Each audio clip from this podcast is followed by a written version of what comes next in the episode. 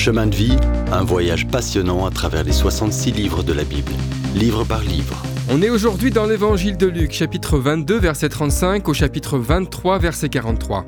Gethsemane, terre sacrée. Impossible de saisir le mystère de ce que Jésus y a accompli. Au début de son ministère, Jésus est tenté par Satan, lui offrant tous les royaumes s'il l'adore et esquive la croix. À la fin aussi, il le tente pour qu'il évite la croix. Le Seigneur agonise, priant. Il demande au Père de retirer cette coupe. Jésus n'a pas peur de mourir, ni de la croix. C'est la coupe qui est repoussante. Jésus, le Sauveur sans défaut, va être fait péché pour nous. Mais le Seigneur est venu pour faire la volonté de son Père. Il peut dire, pourtant non ma volonté, mais que ta volonté soit faite. La victoire du calvaire est gagnée à Gethsemane. Écoute le silence. Entends-tu les sanglots de son âme? Regarde entre les oliviers, par terre, agonisant. Son cœur s'est brisé sur nos âmes perdues. Il a saigné, puis est mort pour notre pardon éternel. Il a tant aimé un monde perdu qu'il est allé aux profondeurs de l'enfer pour nous offrir le salut. La croix approche. Vois Judas, devant les soldats venus de nuit arrêter Jésus. Comme c'est horrible d'utiliser un baiser, signe d'amour, pour trahir Jésus-Christ. Ainsi, selon la prophétie, Jésus est livré à des pécheurs. Quand les soldats emmènent Jésus, Pierre suit de loin, effrayé et honteux d'être connu comme disciple de Jésus.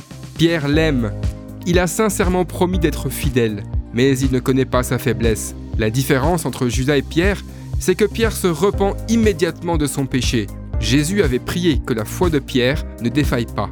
Commence une longue nuit de procès. Jésus est trimballé des chefs religieux à un officiel romain, puis à un gouverneur galiléen. Tous ces procès nocturnes sont illégaux.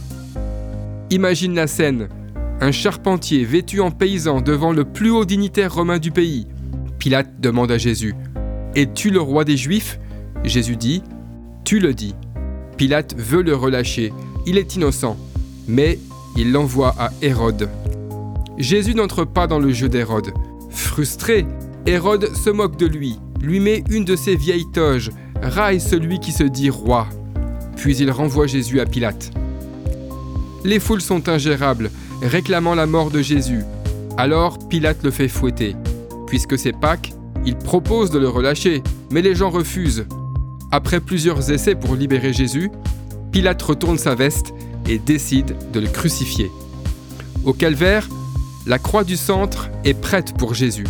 De chaque côté sont déjà pendus deux voleurs, sûrement de la clique de Barabbas. D'abord, il rit de Jésus. Mais pendant les trois dernières heures, l'un des voleurs voit autre chose. Il reconnaît que son voisin ne meurt pas à cause de ses propres fautes, mais pour un autre.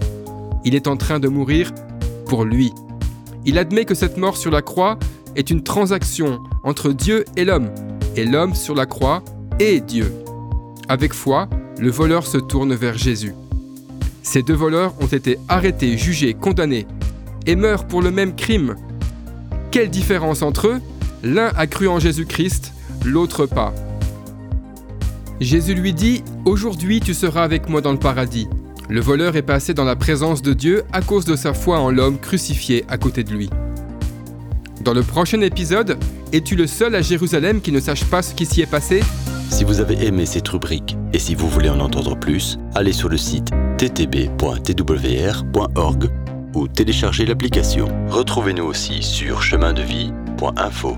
Vous voulez nous dire comment Dieu change votre vie par sa parole?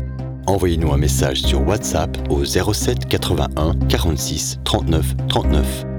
À bientôt